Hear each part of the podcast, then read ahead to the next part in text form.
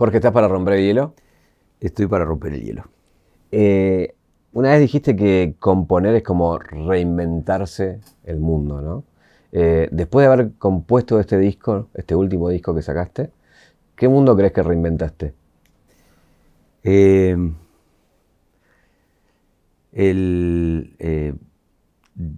yo creo que yo creo que más que reinventarlo en este último, lo que, el, acto de componer es, un acto de, invenciones, el, acto de creación es el pasaje de la nada al ser. O sea, estás en una hoja en blanco, no hay nada, y, este, y si tenés suerte, un, rato después hay algo, ahí se materializa algo ahí.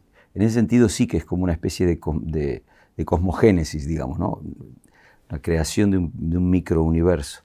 Eh, lo que, me fui dando cuenta es que, que no, no, tengo una variedad de temáticas muy grandes, ni, me interesa. Es decir, creo que tengo un solo prisma, que son es el tema o el resumen de los temas, y lo que intento es hacer que la luz incida de manera diferente en ese mismo prisma. Me interesa siempre mucho más sacarle máximo partido a lo mínimo que sacarle mínimo partido a lo máximo, digamos, trabajar con muchísimos elementos y no, y no conseguir mucho. Tengo mucha fe en la, en la, en la infinitud de las cosas, ¿no? en, que, en, que, en, que siempre puedes ir más adentro de algo, digamos. Un viaje, un viaje, una vida, un recorrido, una reconstrucción. Caja negra. Caja negra. Todo queda registrado en la memoria. Entre varios temas que, toca Tinta y Tiempo, quiero detenerme en algunos. Uno tiene que ver obviamente con el, con el tiempo. Y una pregunta es si, si el tiempo para vos es dañino o bondadoso. El tiempo no, no, como el, si existiera algún tipo de Dios en el cual yo pudiera creer, es decir, no tiene atributos este, morales, digamos, ¿no? No sé, es una pregunta que no sé responderte, yo al menos no, no creo que, hace falta una intención. Es como una especie de antropomorfismo del tiempo que no sé si el, no sé, te iba a decir, no sé si el tiempo está de acuerdo, pero el tiempo tampoco tiene opinión, digamos, ¿no? pero, bueno, pero uno tiene sí una opinión con respecto al tiempo con uno. A lo que le hace a uno. Claro. Y es de todo. Yo qué sé, el, tiempo a veces, evidentemente, va operando sobre tu cuerpo y sobre tu alma de maneras muy diferentes. En algunos casos es muy benéfico, es decir, como decía, hay una frase de Dylan que me gusta mucho que decía, está hablando de su pasado, dice, but I was older than, dice, ¿no? Pero eh, yo era más viejo en ese momento, ¿no? Y yo realmente con 25 años era bastante más eh, viejo en el sentido de conservador, de, de restringido, de, cortado así, que de lo que soy ahora, digamos, ¿no? En ese sentido, el tiempo a mí me ha ido abriendo la cabeza, me ha, me ha ido rejuveneciendo en ese sentido. Cada vez bailo más, cada vez este, disfruto más de la vida, cada vez hago más lo que me gusta. Lo que pasa es que, claro, después está, va pasando por tu rostro, por tu físico, y, el, y te va dejando cicatrices y heridas, y, que también son parte de la formación, pero que tienen más que ver con el deterioro, digamos, ¿no? es decir, para hablar realistamente, digamos. Eh, te escuché decir una vez que decías que, Lennon graficaba bien la crisis de los 40 y que después nos, dejó huérfanos para ver lo que venía. No se, lo voy a perdonar nunca a Lennon. Eh, pero vos intentaste ver ese, ese, más allá de los 40 en, cuanto a lo que hace el tiempo y, lo que nos trae. Sí, lo intenté, pero desde luego no soy John Lennon. Entonces este, el resultado pues, puede ser cuestionable.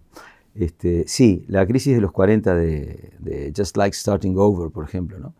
de ese disco es, para mí, fue como, es una revelación. Lennon, Lennon es un, siempre es un, es un, tiene un contacto emocional con las cosas que muy pocos artistas conozco, ¿no? que tienen así. Cohen y él y, y, pocos más tienen tanto contacto emocional, ¿no? tanta visceralidad. Eh, Cohen me refiero a Leonard Cohen. ¿no? Y, claro, vino la crisis de los 50 yo, siguiendo a Just Like Starting Over, hice mi aportación sumamente este, modesta y en el lugar donde está, pero de una reinterpretación, una canción del disco este que se llama Cinturón Blanco, y otra que se llama Corazón Impar. Las dos hablan un poco de, los aspectos más complejos de una relación de pareja, de la, de la parte que no se cuenta habitualmente de, de, lo que pasa cuando, después del día de las películas, digamos, de las comedias románticas. ¿no? Después de la explosión. Lo que pasa después de la explosión, hay la caja negra de las relaciones, digamos, ¿no? Eh, obviamente que uno de los temas, cuando decís son un poco tres o cuatro temas los que toco, obviamente el amor es uno, ¿no? Eh, desde ese inicio, que contá un poquito de la historia porque es muy rica la historia. Ya arrancaron un disco con la era del mesoproterozoico. Bien, lo, dije, muy bien. hay eh, pocos ejemplos de gente que lo diga bien de entrada. Eh, porque te ayudaron a escribirlo, quién te ayudó y por qué elegir arrancar un disco así, ¿no? Eh, soy una persona muy afortunada en cuanto a, la gente que me rodea y que me inspira. ¿no? Yo tengo, desde chico tengo una relación muy fuerte y muy directa con una prima de mi edad, la hija de la, hermana de mi madre, Alejandra Melfo Prada. Eh, yo soy Jorge Drexler Prada, o sea, por el lado de mi madre, eh, que siempre sentí que era como teníamos el mismo disco duro. Somos, amigos desde niños y, tenemos mucho, tuvimos mucho trasvase de información y ella y su familia se exiliaron en Venezuela en los 70. Sus, padres eran profesores y maestros de izquierda que, en la dictadura fueron destituidos. Y se tuvieron que venir a vivir a casa, vivieron un tiempo en nuestra casa. De golpe la familia fue como enorme durante unos años. Para nosotros, más allá de la tragedia que debía ser para los adultos, para nosotros era el paraíso, porque estábamos, era un montón de, de chicos todos súper contentos todo el tiempo. Este, ajenos a la catástrofe que, sucedía en, las vidas de, los adultos, y hasta que se fueron a vivir a Venezuela. Y en Venezuela, eh, ella ama Venezuela, se, integró completamente en Venezuela, y es la única de mi familia que queda viviendo en Venezuela. No quiso dejar su universidad en Mérida, y, y a pesar de que dejamos de vernos muchos años, como pasa con esas amistades verdaderas y profundas que se forjan cuando sos chico, cuando nos reencontramos teníamos el mismo disco duro de vuelta. O sea, habíamos evolucionado en paralelo. En la época previa todavía las comunicaciones de móviles, o sea, como que si nos veíamos nos veíamos una vez cada tres años, como mucho. Entonces, este, el último gran descubrimiento es que hay como una especie de, de, gen en la familia del verso y de la escritura y, del delirio y de la imaginación, que, que ella lo desarrolló por su cuenta y yo por la mía, en, como, como, el, como, el, como el, Galápagos, ¿viste? Que, dos islas separadas dan dos tipos de tortugas con, cosas parecidas. Bueno, entonces, este, y tiene una visión científica eh, poético, poética del mundo que, es un, privilegio. Entonces, ¿Ella es astrónoma? Ella, ella es, es, eh, astrofísica. astrofísica. Es astrofísica y científica en general, también se dedica a, biología genética. Y, entonces hizo una serie de, ella escribió una serie de décimas sobre, sobre la, historia de la Tierra, geodécimas le llamaba. La décima es el verso ese tradicional que nos encanta en el mundo habla hispana, que es nuestro gran tesoro de, la lengua. ¿no? Eh, este, la que usan los payadores, por ejemplo. ¿no? para improvisar. Entonces escribió una serie de décimas y ya en el disco anterior ella me había sugerido una canción que se llamaba Despedir a los glaciares, que era sobre los glaciares de Venezuela, que son los primeros que van a desaparecer porque son glaciares ecuatoriales. Y el disco empezó con una décima de ella, que es la que canta Rubén Blades, que dice, fundirse los dos en una, buscar en otro cobijo, crear la palabra hijo, barajando la fortuna aullar de amor a la luna con un trino, una canción, descubrirse el corazón, soltar el viento semilla y en una pasión sencilla ver nacer vida y misión, que son esos días de aquí. ¿no? Entonces, este, y, y, le, dije, contame algo que, te inspire. Me dijo, mira, primo, a mí lo que me inspira mucho es que el amor es una invención de la naturaleza. No solo es una invención, sino que fue una invención útil. Eh, desde el punto de vista evolutivo, en el mesoproterozoico la vida era mucho más sencilla. En el momento que dos células deciden fusionarse hace 1.600 millones de años por primera vez, la explosión del intercambio de material genético en muy pocos millones de años genera una, biodiversidad completamente impensable. Aumentó mucho la calidad de la vida y el color de la vida, gracias a la cooperación, al sexo, al amor. Además me dice, cuando cae el meteorito de Yucatán, que es la gran extinción, mucho después, de los dinosaurios, este, los dinosaurios que se salvan aparentemente son los que cuidaban a sus huevos. O sea que el amor como estrategia, porque estaban los que dejaban los huevos y seguían su camino, y los que notaban algún tipo de apego con eso, como si tuviera que ver con ellos, ¿no? Y se quedaban a cuidar a sus huevos, a sus hijos. Entonces, y esos tuvieron más capacidad de supervivencia que son los pájaros de hoy en día. Entonces, eh, me dijo, es increíble pensar, primero que el amor es inventado. Eh, segundo, que no siempre estuvo, hubo mucha vida antes de que existiera el amor. Y segundo, que como estrategia fue muy efectiva, ¿no? Entonces, qué bonito pensar que el amor es un plan. Y yo le puse el plan maestro. Y ahí quedó la canción esa que, que es la que abre el disco, ¿no? Bueno, un poco recuerda también a Todos se transforman en el sentido de que como desde la ciencia vas a un verso y la poesía y cómo también la ciencia explica un fenómeno que obviamente es biológico, pero con el arte tratamos de explicarnos todo el tiempo la condición humana o el amor o todo lo que sentimos, ¿no? Eh, como que es una búsqueda incansable, un punto. Sí, son dos ópticas, la, ciencia y, el, y, la, poesía y el arte, este, son dos maneras de, de, encontrar respuestas sobre las mismas cosas, ¿no?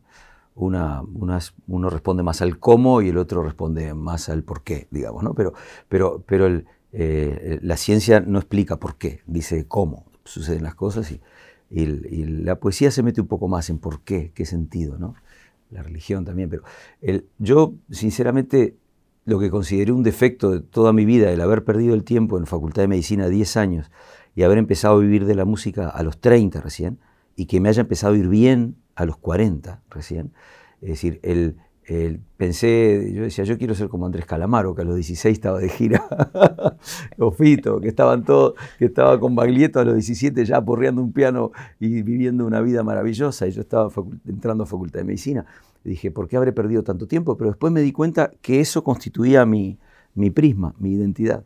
Y por eso todo se transforma, y estas son la misma canción en definitiva. Y, a veces hay gente que dice, si escribe sobre lo mismo, digo, bueno, pues es, muy probable que sí. Este, lo que pasa es que busco ópticas eh, diferentes. Y al final, entre las dos, entre la ciencia y la poesía, eh, se fue, fui acumulando una serie de vicios que podrían ser identidades, digamos. Eh, el tiempo también va batallando sobre el amor en el sentido que arrancás como, como se crea de alguna manera en esto entre el sexo y juntar dos células. Eh, y después vas avanzando en la relación de pareja, en, tener un hijo, en distintas formas del amor, ¿no? Sí, hasta el duelo, la última, que es una canción dedicada a mi madre, que es, este, una, canción de despedida, pero de amor también, digamos, ¿no? Eh, sí, no es un disco temático. Fíjate que no era originalmente un disco temático, lo fue después. Es decir, me di cuenta en el espejo retrovisor lo que estaba pasando. El, el proceso de composición no es un... No, no, no me gusta que sea un proceso racional. Uso mucho la razón para trabajar, pero la uso en una etapa posterior. El chasis, el disparador de una canción, el eje de una canción, para mí tiene que ser subconsciente. Es mucho más rico lo que encontrás sin, sin, sin buscarlo directamente que lo que encontrás porque por el azar, porque te, porque pegó así, ¡pum!, y cayó en la hoja, digamos. Entonces, componer para mí un poco es distraer la corteza cerebral, la razón, la parte del cálculo, y dejar que algo entre de sorpresa en tu vida. Después sí, cuando está en el papel y llevas ya un ya puedes redondear la estructura, decirle falta esto y puedes razonar sobre eso. Entonces no era un disco temático, pero sí que me di cuenta que empezar un disco diciendo corría la era del mesoproterozoico es como un había una vez, más allá de que, del chiste de poner la palabra, el, el palabro ese ahí adelante del todo, mesoproterozoico. Sí sentí que, había, que ahí podía haber un disco, que podía ser el primer hilo de la madeja. Hay algunas canciones que se, salen de eso porque, porque la homogeneidad este, eh, eh, no es uno de mis eh, fines y la, perfección ofende a los dioses, como escuché decir alguien. Así que está muy bueno que tengan, there's a crack in everything, está bueno que las cosas tengan grietas, como dice Cohen, pero por ahí es por donde entra la luz. ¿no? no, no fui hasta el final porque justamente quería preguntarte sobre el final, porque no en vano Digo, eh, lo tenés adentro y después se acomoda o lo terminas acomodando, pero elegís irte con la muerte de, tu madre o una canción dedicada a, tu madre, ¿no? Mm. Y, un poco es, bueno, uno está frente a la vida, es, depende con quién, cómo y cuándo, de determinada forma, pero cuando alguien no está, pasa a ser otra cosa también uno, ¿no? Como la idea por ahí del huérfano o de no tener ya padres. Eh, ¿Cómo caló vos? Porque esa, esa canción es conmovedora y la elegís cantar con tus hijos también en un punto, ¿no? Sí, es un, es un círculo. esa canción son varios círculos que se cierran en realidad. Uno de ellos es el círculo hacia, hacia mi madre, hacia, hacia, hacia, arriba y hacia abajo, los que vienen después, que son mis hijos. Está producida por mi hijo mayor y cantada con mi, hija y mi hijo más chicos. Em, también hay, también es una relación de amor a un lugar que yo asocio con mi madre, que es este, el Cabo Santa María, que es La Paloma, a quien tengo dedicado muchas canciones y que hace tiempo que no le escribía porque llevo mucho tiempo en España, pero de alguna manera mi madre nos llevó ahí. Esa es la casa de su familia, la que queda en el cabo mismo, al lado del faro. Y esa, y esa, es, la, esa es la imagen que cierro los ojos y veo con, con la estrella del bueno, el planeta, porque es Venus, el lucero, que será el nombre de mi madre además, el faro y la transición entre el día y la noche, que es, este, es la estrella de la transición, el lucero. ¿no? La última de, la noche, la primera que aparece en el día. Entonces, este, y el círculo también es porque hace 30 años, este año que saqué mi primer disco que se llamaba La luz que sabe robar, que empieza diciendo el perfume de la sal del Cabo Santa María al principio. ¿no? Entonces, de alguna manera, es como un saludo a, yo soy muy enemigo de las efemérides, pero se ve que me tomaron por asalto. no le puede escapar uno. ¿no? Acabé celebrándola porque es bonito también celebrar, ¿no? somos, una, somos una especie de ritual y los rituales son muy importantes ya. Ya que nunca me casé, por lo menos que es un ritual importante, y que he, tenido, he tenido mis hijos por, por, acuerdos más allá de los, de los legales, digamos, ¿no? Este, este otro ritual sí que lo celebraré. Em, eh, hablabas de las grietas, ¿no? Y hay una de esas grietas que está en Tinta de Tiempo que tiene que ver con algo para mí muy actual y que elegís tocar, que es el algoritmo, ¿no? Esta cosa del libre albedrío, el algoritmo. Eh, y decime la frase, pues es muy difícil de decirla esta así, de cómo sé lo que quiero, digamos, ¿no? Sí, ¿quién quiere que yo quiera lo que creo que quiero? Es decir, yo creo que quiero esto, pero eh, ¿quién, quién, yo, quiero, yo creo que quiero esto, pero ¿quién quiere que yo crea que quiero esto, digamos, ¿no? Es decir, es una, realmente una cuestión de, la, libertad, del, del, libre albedrío en general. Viene un libro de Yuval Harari que se llama Homo Deus, que fue el que escribió Sapiens, también Sapiens. Y, el, bueno, al parecer hay unos experimentos neurofisiológicos últimos muy inquietantes que dicen que el cerebro, antes de que la voluntad opere y diga, no, yo voy a elegir levantar el vaso y tomar agua, la decisión ya está tomada antes por una serie de variables que el, que, que, el cerebro, eh, él solo tomó la decisión, sin que entre el yo, digamos, para decir eso, ¿no? milésimas de segundo antes, digamos, ¿no? Lo cual es muy inquietante porque si quitas el libre albedrío, hay un montón de estructuras como la eh, que se colapsan, ¿no? Es decir, eh, ni las nombro porque da miedo, pero entre ellas la democracia, por ejemplo, ¿no? Estructuras que amo y que respeto enormemente, ¿no? Este, pero eh, eh, digamos que, esto todavía se ve forzado en el, hecho, ahora que vivimos en un mundo completamente algorítmico, que recibe información de nosotros permanentemente por muchas vías de entrada, hasta biológicas, y que sabe muchas veces mejor que vos que, cuáles son tus gustos en las cosas.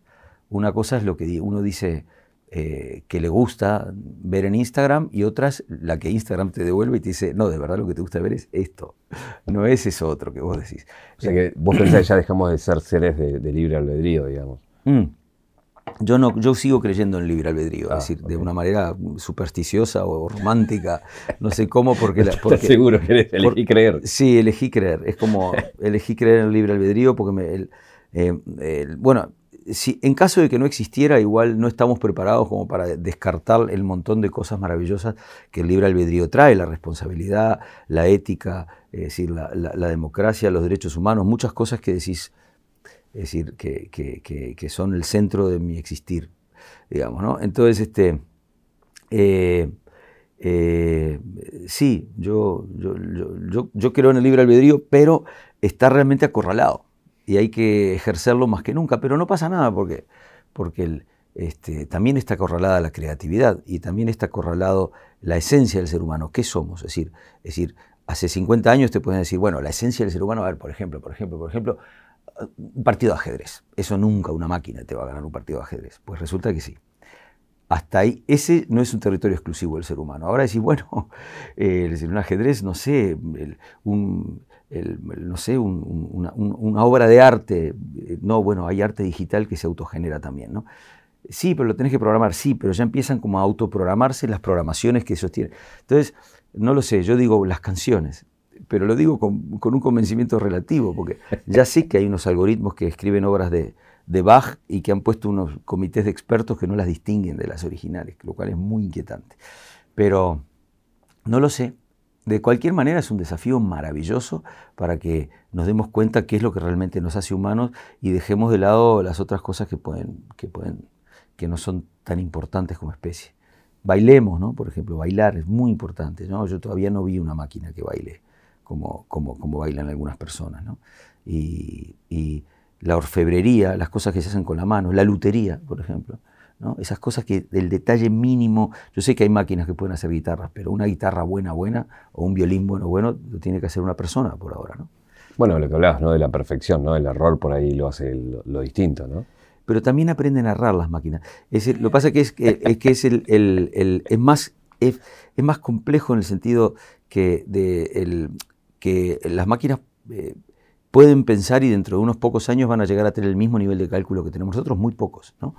Pero luego tenés que hacer una, tenés que hacer una interfase también con la mano. Es que estamos, estamos, pensando en las estamos pensando en el mundo siempre con esta división cabeza-cuerpo. Entonces, ah, si piensan iguales que nosotros, tienen el mismo poder. No, no es lo mismo ganar un partido de ajedrez que tener la capacidad de agarrar una ficha, ¿viste? Olerla, moverla de casillero. O sea, tenemos una relación táctil con las cosas también, ¿no? No es lo mismo eh, eh, crear en tu cabeza de repente algunas cosas que semejen a algunos tipos de fugas de Bach que agarrar y tocarla en el clave con sentimiento, ¿viste? No lo sé. Pero bueno, a lo mejor me equivoco y soy un romántico tardío. Igual abriste una ventana que me interesa saber qué pensás cuando hablaste de las democracias. Que, que intuyo que ves un peligro ahí, ¿no? siempre veo un peligro. Me crié en dictadura y soy hijo de un niño de la guerra. Mi padre se escapó de Berlín, del Berlín de Hitler en el 39, con cuatro años, una familia judía alemana. Y una vez que te pasa eso, mi padre vive todavía, tiene 86, está en perfecto estado mental y, eso mm, es una de sus, de sus gestas personales, el que no nos olvidemos de que de que esas cosas pasan en un mundo en el que todo el mundo quiere olvidarse todo, porque, porque bueno, la pandemia nos sacó un poco de eso, pero vivíamos en un mundo muy hedonista, donde en determinados circuitos de la sociedad teníamos determinadas cosas ya resueltas. Digo determinados circuitos, no todos, ¿no? Pero, pero, pero mi padre siempre ha estado en estado de alerta y nos lo han transmitido. Creo que eso, el estado de alerta de una catástrofe así, o de una guerra, eh, se te queda dos o tres generaciones. Yo además tuve mi propia dosis personal de criarme en dictadura desde los 9 hasta los 20 años, o sea, todo mi desarrollo psicoemocional sexual fue en dictadura, con lo cual soy un hijo de la dictadura claramente, este, y eso no me lo voy a sacar nunca. De, la cabeza de repente, del corazón, ahí, de las articulaciones no, porque te queda como una rigidez en el cuerpo. Eh, trabajo mucho, ¿eh? voy a clases de baile hago lo que puedo, salgo a la pista a bailar, hago el ridículo, intento bailar en el escenario, porque me parece que es mi pequeña venganza contra, contra la rigidez militar que nos impusieron formando a las entradas del, colegio y prohibiéndonos bailar. No solo la dictadura, sino también el entorno de izquierdas en el que me crié, para el cual el hombre nuevo no incluía divertirse. Ni no, incluía bailar. A veces divertirse sí, pero había muchas cosas que no estaban incluidas en el hombre nuevo, que ahora nos olvidamos, pero muchas opciones sexuales y un montón de cosas que, no, que en su momento era una visión bastante dura, la que, muy rígida. La que los fenómenos siempre funcionan en el espejo. Una dictadura genera rigidez del otro lado. En los que, en los que la combaten, acabas mimetizándote con el enemigo. Luego tenés que quitarte ese conflicto de arriba. ¿no? Entonces me interesa mucho la democracia porque este, es algo que valoro eh, muchísimo porque no la tuve. Basta, basta con no tenerla para darte cuenta del valor que tiene. ¿Y la ves en riesgo ahora? Eh, como sistema hablo, ¿no? Como sistema del mundo, ¿no? Eh, yo, yo creo, yo, bueno, sí, estamos en la mitad de una guerra que tiene algunos componentes de eso, digamos, ¿no? Pero no, lo sé, yo, yo, yo por ahora le tengo mucha fe igual. Eh, el, trasvase de información, Internet ha generado una cosa que, era, antes era más fácil estrangular la información por aquí y no había otra vía de salida. Ahora la, tapas por aquí y, se, desborda por todos lados. La información es muy importante. La, este, de cualquier manera me impresiona mucho ver, por ejemplo, cómo nos, cómo nos pudimos después de una pandemia meter en una guerra en la cual yo pensaba, esos muchachos, yo tengo un hijo de 24 años, o sea, son esa generación con su cuenta de Instagram, con su primero cuentita de Tinder, que están ahí un día con un fusil en el, en el que probablemente varios de los seguidores fueran del otro país. Es una cosa que no puedes explicarte realmente, como, como, cómo, podemos, cómo podemos aún seguir construyendo la identidad del otro como un enemigo cuando el otro es alguien tan cercano y que, coexiste con nosotros. Pero bueno, también, también eran amigos antes de la, de la Primera Guerra Mundial un montón de muchachos de los dos bandos y después eh, hay cosas que no, no entiendo realmente. Hay una cosa que no quería dejarte preguntar, eh, retomando el tema del algoritmo, que tiene que ver con la música, ¿no? Vos venís de, pasaste por todas las etapas y de última, eh, hoy elegís editar un vinilo o un CD pero también estás en, la era del algoritmo también con respecto a la música. Digo, ¿eso cambió tu forma de componer, de hacerla, de escuchar, de mirar, de qué hacer frente, uno como artista frente al algoritmo? De componerla no mucho, de escucharla sí, cambió mi manera de escuchar la música. Soy una persona muy, muy este, influenciable en general y, este, y muy dispersa. Entonces una, una máquina perfecta de dispersión como es el, teléfono que tenemos encima y el algoritmo se hace una fiesta conmigo, digamos, porque, porque tengo mucha capacidad de dispersión. Entonces, sí que empiezo a escuchar algo y descubro un artista y entro, y entro y enseguida me voy un poco por las ramas porque con las cosas que me van recomendando. También escucho discos enteros también. También tengo esa vieja costumbre como de sentarme, ponerme un disco entero y escucharlo entero. Pero más allá de eh, pero soy realmente una persona este, inmune a la nostalgia radical. O sea, como que no, no, no soy un nostálgico. Em, porque además el género canción es muy anterior al disco. Hablamos, cada generación tiene una especie de, de, idea fundacional que curiosamente coincide con lo que conocieron de chicos, pensando que eso es la realidad. Pero los Beatles no hacían discos. Los Beatles sacaban, sacaban singles con dos caras además, con un formato, eh, eh, eh, un díptico, que, era, que tenía claramente un carácter de cara A y claramente un carácter de cara B, mucho más oscuro. Entonces, ese, eso, el single, por ejemplo, murió, no existe. El LP lo inventaron simplemente juntando los, los singles que habían sacado en un semestre y sacaban un disco sin un concepto. Hasta que ellos inventan el disco concepto este, y empiezan a sacar, ellos y otros artistas en el momento, empiezan a sacar discos que tienen una idea general que tienen circunstancialmente esos 30, 40 minutos, porque era la resistencia de ese derivado del petróleo, que es el vinilo, que más ancho se doblaba, más chico desperdiciaba ese espacio y el surco tenía un mínimo para que se pudiera entender lo que había. O sea que son, son determinaciones físicas muy concretas. Entonces, después viene el CD que aumenta el tamaño, entonces de golpe, en vez de poner 10 canciones o 12, podemos meter 18 en un disco, lo cual genera otro género. Luego el CD muere.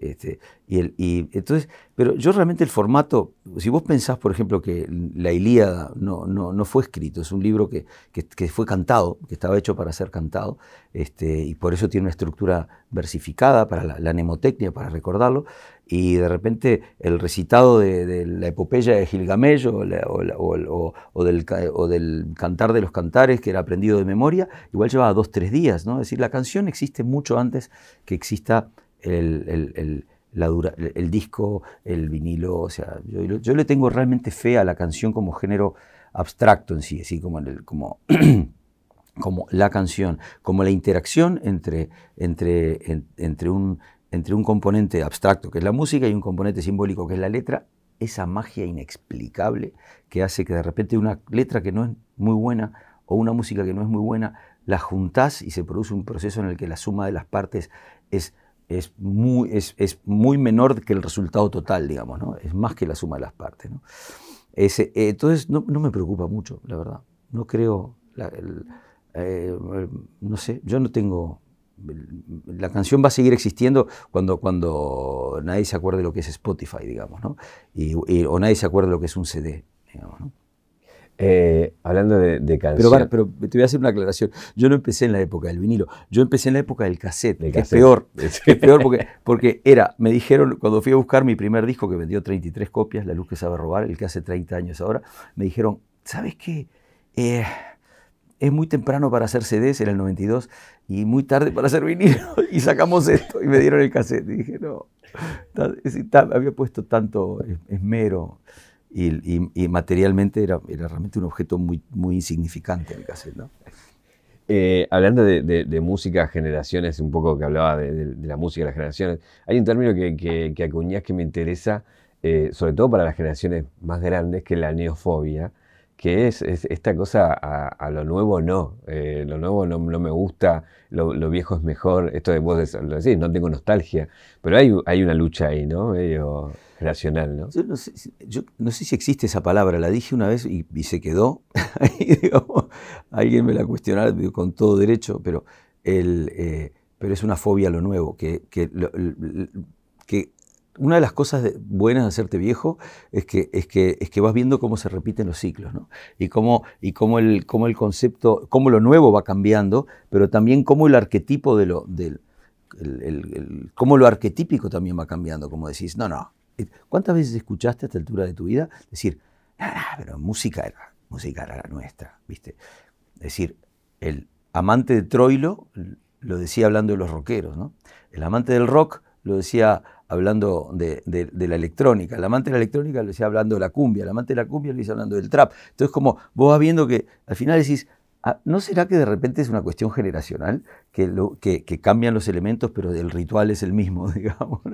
Entonces, este, y me fui dando cuenta que hay, que tiene varios elementos que, eh, en común con otras discriminaciones. Es decir, simplifica a un, a un grupo humano, ¿no? Es decir, en el sentido de que eh, los que escuchan música esta, es como los que, las que, es como ya es una simplificación. Luego, tiene, un, tiene, un, una, una, tiene una línea de separación que intentan que sea muy clara y es etaria. O sea, es como, es como a estos jóvenes, digamos, ¿no? Esto, que es tan feo como decir estos viejos de repente, ¿no? Es como si los jóvenes fueran todos iguales o los viejos fueran todos iguales. Es decir, eh, luego juzga sin conocer mucho el proceso porque no se adentra realmente a ver qué es lo que pasa. Y en tercer lugar, se pone a uno como centro del universo, que es una, que es una cosa que nuestra especie ha sido su deporte favorito, ¿no? Ser el centro el pueblo elegido, la especie elegida, el planeta elegido, el, sistema planetario elegido. Resulta que no, que nuestro sistema planetario es un sistema bastante mediocre dentro de una, en, la periferia de una galaxia menor, digamos, ¿no? Y dentro de este sistema planetario, el nuestro es un planeta más que tiene unas condiciones determinadas para las que haya vida, que probablemente haya en otros también, como se está viendo ahora también. Entonces, este, eh, alguien me decía que la palabra Yanomami quiere decir los hombres, los verdaderos hombres. ¿no? Y ahí está la definición. no hay grupo humano que no se haya llamado a sí mismo los verdaderos hombres. ¿no? Entonces, están los verdaderos defensores de la cultura del verdadero hombre, que son los neofóbicos, digamos, que habitualmente tiene además otro componente más, el sexto o el quinto era, que no carece de envidia. Es una generación que pierde su poder sexual en la, en la sociedad, en el sentido de que digo, el eros, no me, refiero al acto sexual, me refiero a esa cosa de que la ciudad es nuestra y está al alcance de mi mano y yo los bares los conozco y de repente no, voy y no conozco los bares, no conozco la gente que está en los bares. Entonces, lo primero que haces es, este, te da un poco como de una mezcla de desconfianza con envidia. Ahí el concepto de oldie, que es un concepto espantoso, ¿no? es como, de, como, como si lo bueno hubiera pasado ya es, el comienzo de la muerte, digamos, ¿no? Es la asunción de que, de que ya no estás vivo y que vas camino a eso. Entonces yo, yo quiero estar realmente vivo. Yo no quiero ser una estatua de, mí mismo, no quiero congelarme y quedarme... Este, hay, una, hay una imagen de Italo Calvino que me gusta citar, que, me, que dice que la gorgona, la leyenda de la gorgona, habla, habla de, la, de la fama, de la consagración.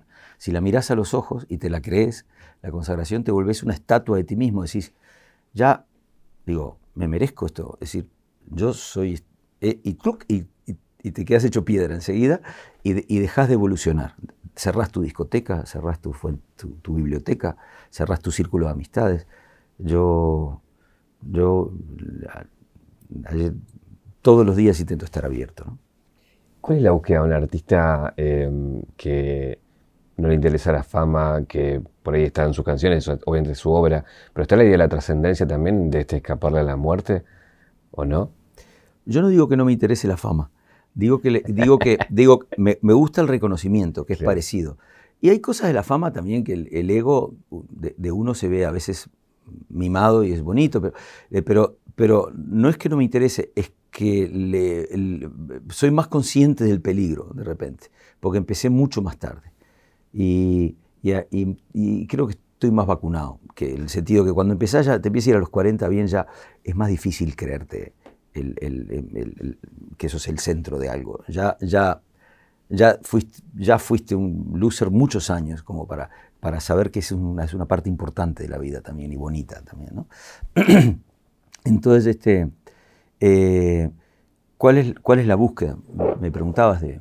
Eh, yo, eh, pues es un poco lo que te decía, es seguir conectado con algo, seguir, con, seguir en contacto con ese anhelo, con esa, con esa, con ese eros, el que, el que tira de vos, el que te mantiene vivo, el que de repente de manera inexplicable eh, quiere algo más de la existencia, pide algo más y pide un, capítulo más de la serie antes de irse a dormir, o un párrafo más voy a leer, o una cerveza más, ¿viste? Y como, cosas que muchas veces son innecesarias, pero que hay algo que tira de nosotros. ¿no? Es decir, la pandemia nos, nos aplastó, nos limó el eros un montón y quedamos con una... El aislamiento completo produjo una cosa que, que vi en un artículo del New York Times que decía un languidecimiento. No era una depresión en toda regla, pero sí que languidecimos mucho. A veces, a, veces estuvimos deprimidos. Pero, también estuvimos educados así, digo, ¿no? Digo, uno, uno, tiene vida hasta que produce y, y, también hoy los fármacos hacen que tengamos mucha más vida, entonces quizás nos sentimos más inservibles mucho más tiempo porque nos inculcaron esa idea también en un punto. ¿Qué, idea? ¿Cómo, no, la, idea de que uno está activo hasta que puede hacer cosas. Cuando uno está viejo es como que ya está, está, está muerto en vida en un punto, ¿no? Eh, sí, será que no, sí, que no. Que, yo, yo no lo sé. Muy chico mi padre me, me, quitó esa idea de la cabeza. Un día me, me acuerdo que leí, este, creo que era la, una novela de Mario Benedetti, Gracias por el Fuego, o La Tregua. No una de las dos, un señor mayor, un oficinista de cuarenta y pico, para mí un viejo completo, digamos, ¿no? Se enamora. Después, ¿no? Y entonces yo fui con el libro a decirle a mi padre, que tendría 50 en ese momento, papá, esto no puede ser. Digo, no, la gente a los 40 se sigue enamorando. y me dijo, vení, vení, sentate, vamos a tener que hablar. y me explicó muy rápidamente la el, eso, la, la, un tipo de, de, discriminación, de neofobia, de pensar que solo tu generación, que además te la venden en todos los anuncios, que solo tu generación se enamora, que solo la gente con el cuerpo en su plenitud tiene sexo, digamos. ¿no? Que, es decir, y eso ahí me ayudó mucho la medicina, porque el, entras en, en el interior de la vida de las personas y el interrogatorio de repente de la vida afectiva de las personas y de la vida sexual, te das cuenta que es, eh, es, es sorprendentemente colorido y rico, y eso es precioso ¿no? también. ¿no? Y, no, y no tiene, una, no tiene un, rango de edad, se va transformando en cosas, pero, pero los afectos nos acompañan toda la vida. Yo creo, este, me dijiste que después tenía que hacerme una pregunta, me la voy a guardar, pero va, va, por, va como por ahí después, ¿no? Eh, un poco de lo que venís hablando también habla eh, tu relación con Zetangana, que hoy viéndolo, digo, fue también un plazo fijo. Apostaste cuando nadie apostaba en Zetangana y, y viste en él todo eso que después se, vio, ¿no? Pero tiene que ver un poco con eso, ¿no? Con unirse con otro de otra generación, de mezclar, de, transformar, de mutar en, la búsqueda de dos miradas distintas, ¿no? Dos primas, como venís hablando, ¿no? Mm. Sí, eh, tiene mucho que ver con esto, con, evitar la neofobia. Yo venía mucho tiempo ya, me ven cara de serio, pasado de médico, ¿no? Con, esta cara de, así, con los lentes, este, con, un discurso pseudocientífico y enseguida dicen, este va a estar con nosotros en la lucha contra el reggaetón.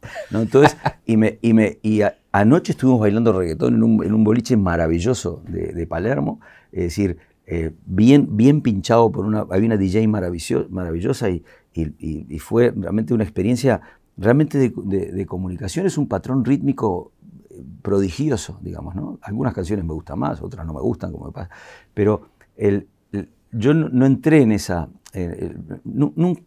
por eso mismo que hablábamos antes, nunca me creí eso de, que, de desconfiar de un género entero de música, digamos, ¿no? ni de una generación entera. Siempre hay gente brillante, en todas las generaciones.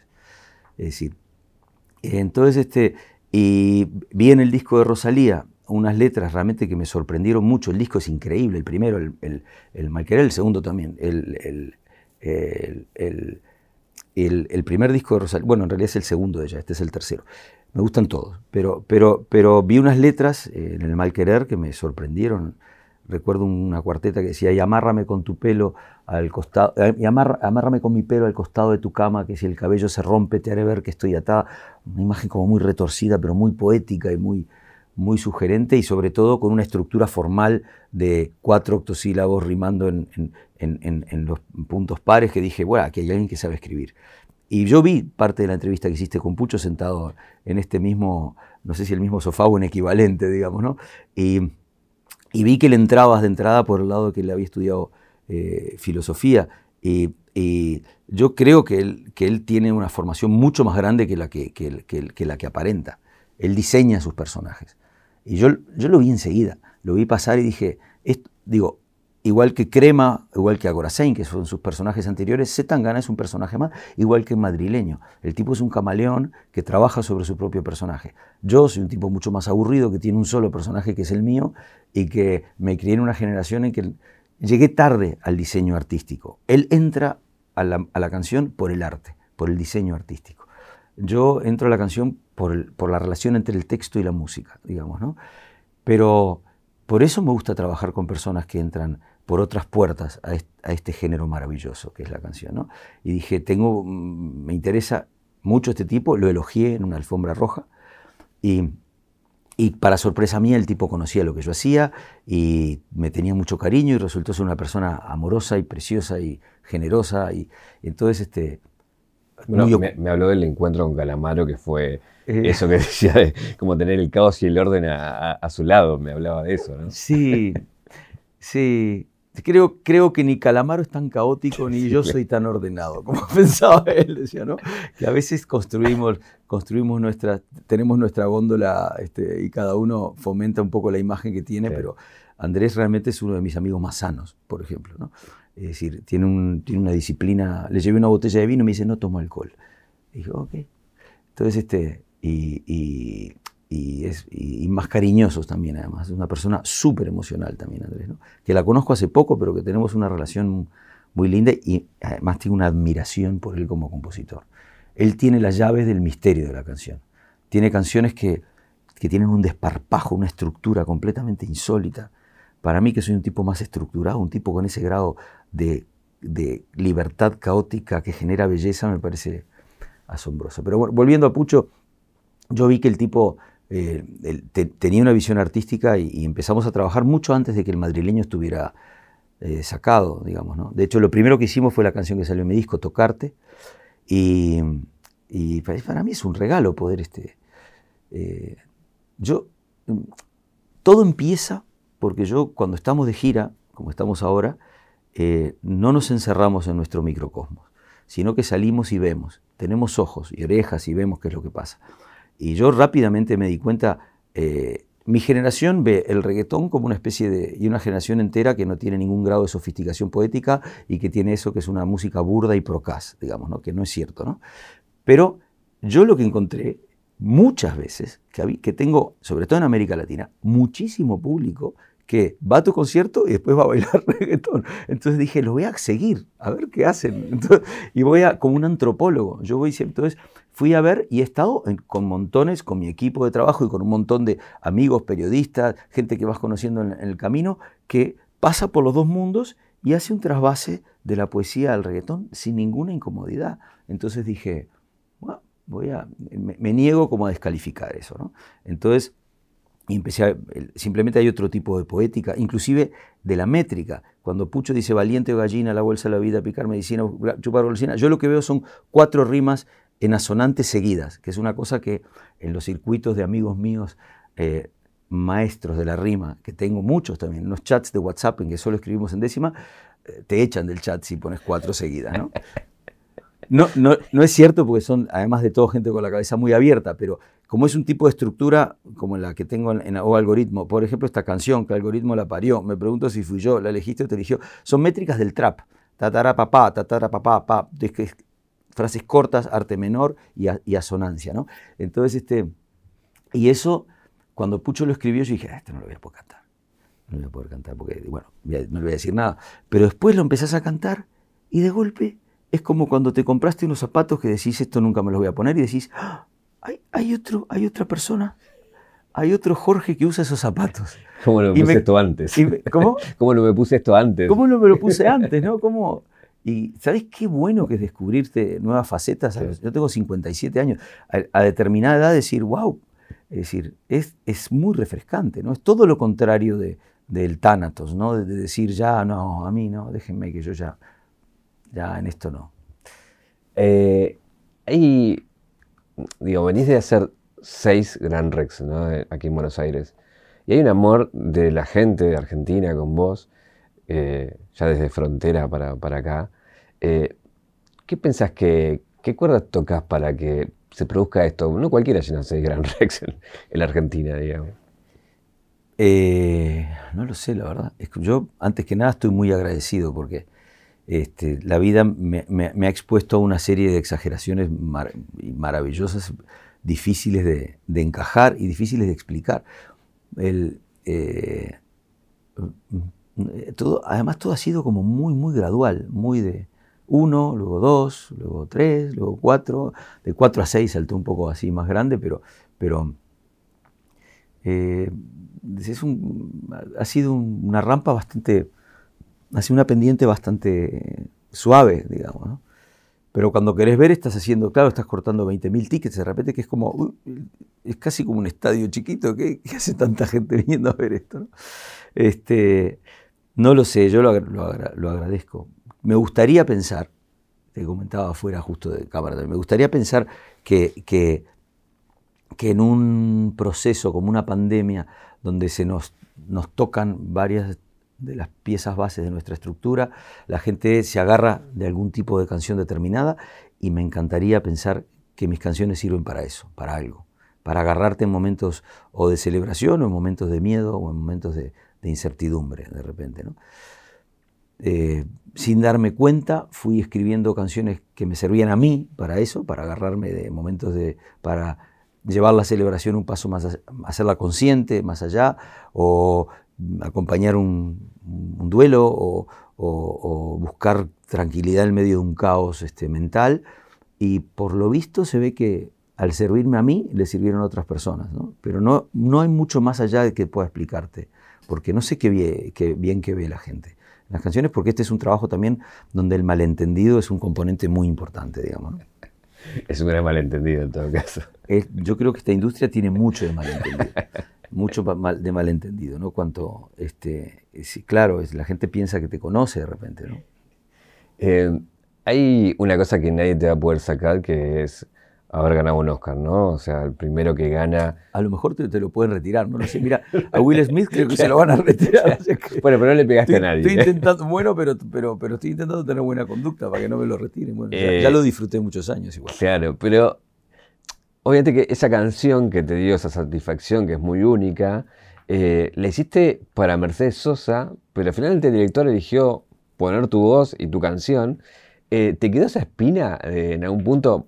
Porque es raro, porque decís, me dio todo, pero yo la quise hacer de otra forma en un punto. Sí, yo le dije a Walter Sales, se la mandé, la canción se hizo increíblemente rápida. O sea, me mandaron el guion, este, no me mandaron la película por secretismo de, la, productora, me mandaron el guion, lo leí, me fui a dormir y me desperté muy temprano, a las seis y media, siete, con el sueño de la imagen del otro lado del río. Creo que he visto una luz al otro lado del río, lo escribí en la cama, así en pijama, pim, pim, creo que he visto una luz al otro lado del río y volví para atrás a rimar. ¿no? Este, en, esta, eh, en esta orilla del mundo, eh, eh, clavo mi remo en el agua, llevo tu remo en el mío. Porque muchas veces rimas para atrás. ¿no? Entonces, y así de golpe se escribieron las estrofas y escribí el estribillo. A las 10 de la mañana ya tenía una versión de la, de la 10, 11 de la mañana tenía una versión de la, de la canción, ya una primera maqueta, una toma de voz, una toma de guitarra, un pequeño loop que hice percutiendo la guitarra. Se la mandé al director que estaba en Los Ángeles, yo estaba en ese momento en, eh, cerca de Chicago, en la casa de unos amigos de vacaciones. Y, y a la una, cuando se despierta, muy temprano, me dice, ya está, ya la pusimos. No, no, no, que es una maqueta. Le digo, es una maqueta. Déjame grabarla bien. No, aparte, bueno, mándensela a Mercedes a ver qué dice, porque la idea era que la cantara ella. Me dijo, no, me dice, tipo, la pusimos. Y le digo, no, no, no, no, no.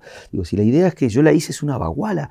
Es, no sabes cómo le va a quedar mucho mejor que a mí. Entonces, entonces este, me dice, es que la pusimos ya y está todo el equipo de producción encantado y no me dejaron ni cambiar la voz, ni, la toma de guitarra. Pude ir a un estudio después de pelear mucho y agregué una producción alrededor, una batería, unas cuerdas, unos coros, como para arroparla un poco. Pero la guitarra, la voz y el loop que empieza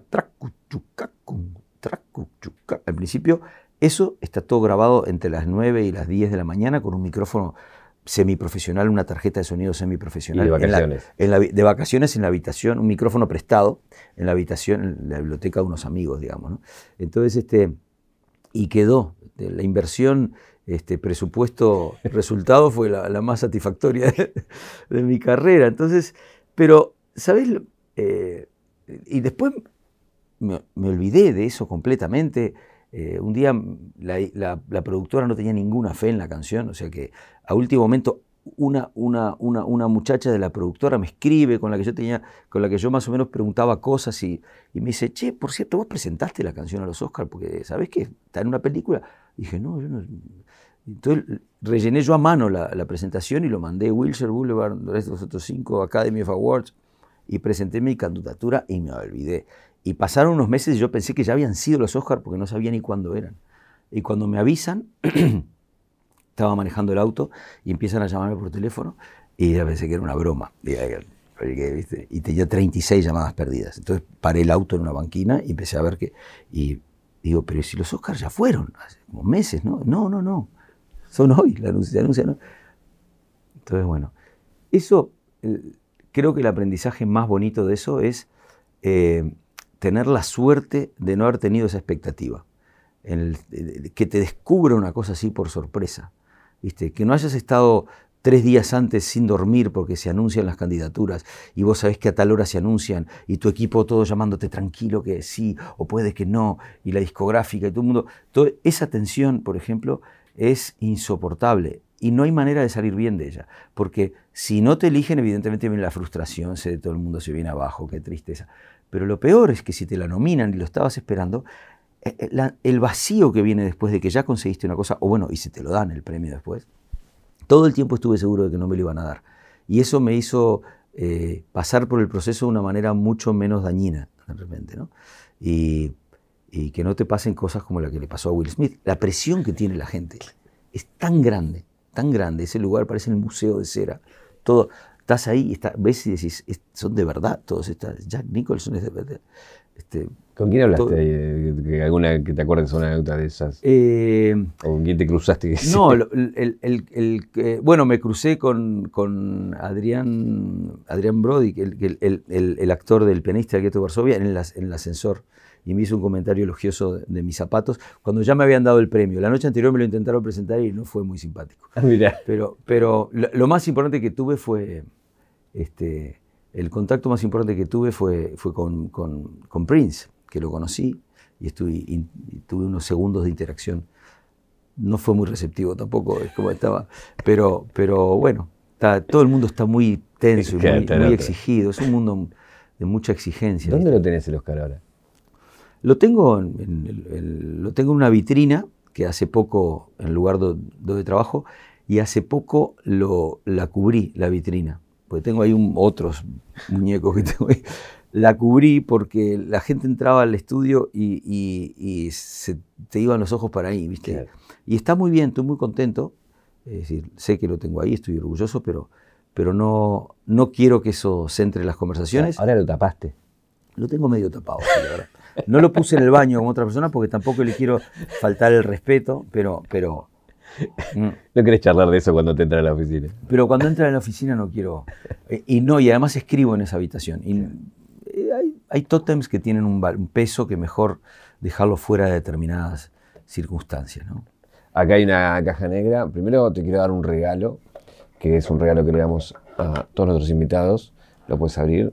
Esto es el 800 Don Roach, que es un anillo de plata. Uh, eh, bueno. Y lo otro Muchas es. Gracias, qué bien. lo, otro es. Eh, muchos anillos. El disco es la hoja en blanco, tiene un trabajo ahí eh, muy lindo hecho en la trama también y tiene un acertijo con, según que tengas el vinilo o el disco con unas letras y unos números que la gente adivinará. Pero bueno, esta cosa de la idea de, la hoja en blanco que cuando la abrís después tenés esa explosión de colores. Y un poco era llevarte a ese juego, ¿no? Que hay una hoja en blanco acá mm. y hay un fibrón que... el juego es nada más, es lo que vos quieras, una palabra, un dibujo, el impulso que te dé este momento en esa hoja en blanco. ¿Qué pondrías? Ajá. Qué curioso. Este. Pues mira, yo le haría un homenaje a la hoja en blanco.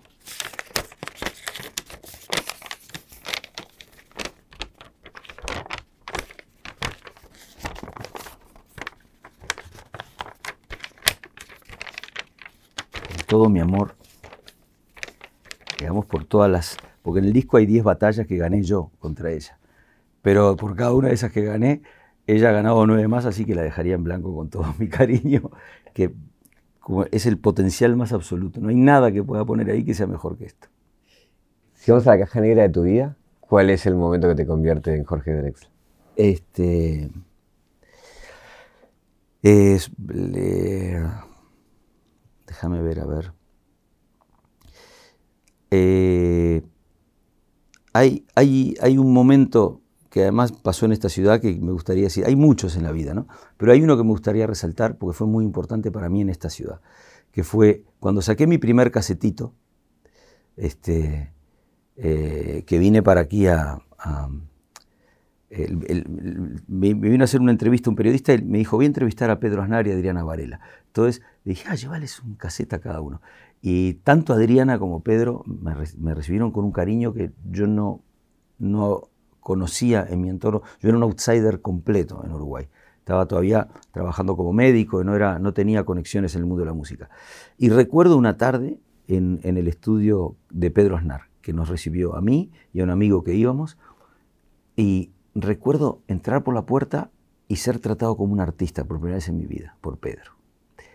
Y, y que te hablaran de igual a igual, un tipo como Pedro Aznar, que yo tenía todos los discos, tenía todo, o sea, estaba con temblor así, y que alguien te reciba, te ofrezca un té y te trate como un, como un igual, y te, y te haga preguntas de la producción y por qué suena tan moderno el disco, yo no tenía ni idea de lo que estaba hablando él, porque el disco a mí yo lo había hecho sin y, la, dónde hiciste el máster y yo no sabía lo que era el la masterización. Después me enteré que eso que había hecho en la casa de un amigo de ecualizar el disco con un ecualizador tenía que ver con el mastering. Ese momento cuando salí de ahí, dije, creo que he visto una luz al otro lado de, la vida, digamos, ¿no? Como que hay, otra, hay una posibilidad de ser considerado una persona que se desempeña en el, en el mundo creativo. ¿Viste? Y fue como, y fue como una, como si me... Basta, ¿viste? Como los escaladores que a veces con una uña se agarran de un sitio para subir. Basta muy poquito, basta un perfume de algo para que vos tengas una visión de hacia dónde quieres ir si estás atento, digamos. Se lo agradeceré siempre a Pedro. Yo te quiero agradecer a vos este momento, el haber estado acá. Muchas gracias. Y la última pregunta es, bueno, ¿qué te preguntarías?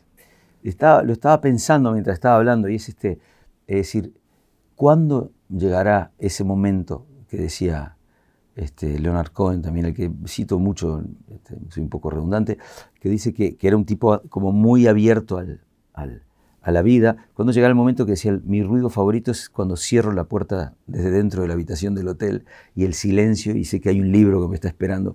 Es decir, cuando, cuando eh, voy a aprender a buscar adentro las cosas que busco fuera, digamos, ¿no? Y, este, y esa es una, no sé si va a ser un buen momento o va a ser un momento de alegría o de resignación, de aprendizaje o de, o de, o de rendirse de repente, pero me da mucha curiosidad. Muchas gracias. A vos.